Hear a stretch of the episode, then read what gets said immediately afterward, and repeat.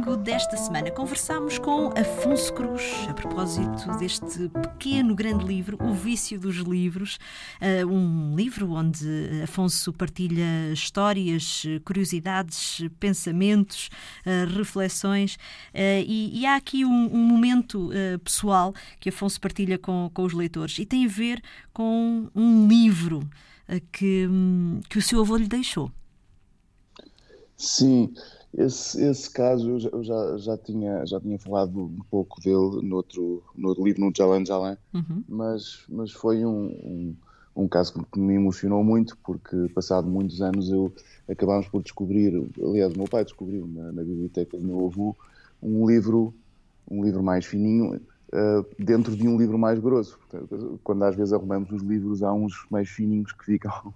Uh, dentro do, desses e, e, nunca, mais, nunca mais os encontramos.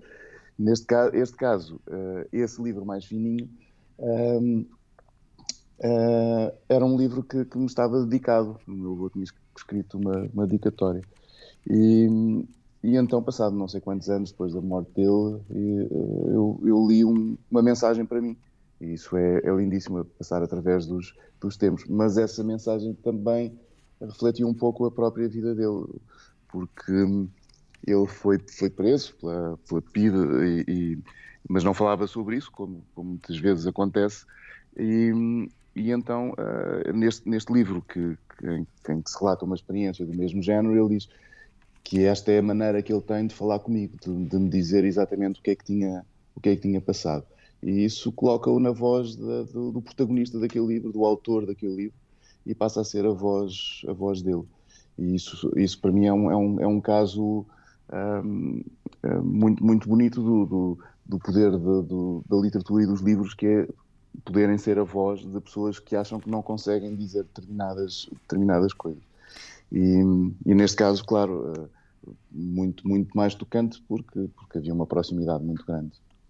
Claro. E é curioso porque há aqui também um, um texto um, também muito, muito peculiar, porque uh, há quem. Um, diga que os escritores têm uma relação próxima com gatos. Eu não sei se o Afonso tem gatos. Tem gatos? Já tive, sim, sim, sim. e seguiu o conselho de Aldous Huxley, que, que quando alguém lhe, lhe perguntou uh, ou lhe pediu alguns conselhos sobre escrita, ele sugeriu que, esse, que essa pessoa comprasse uns gatos e os observasse. Aplicou este conselho, Afonso.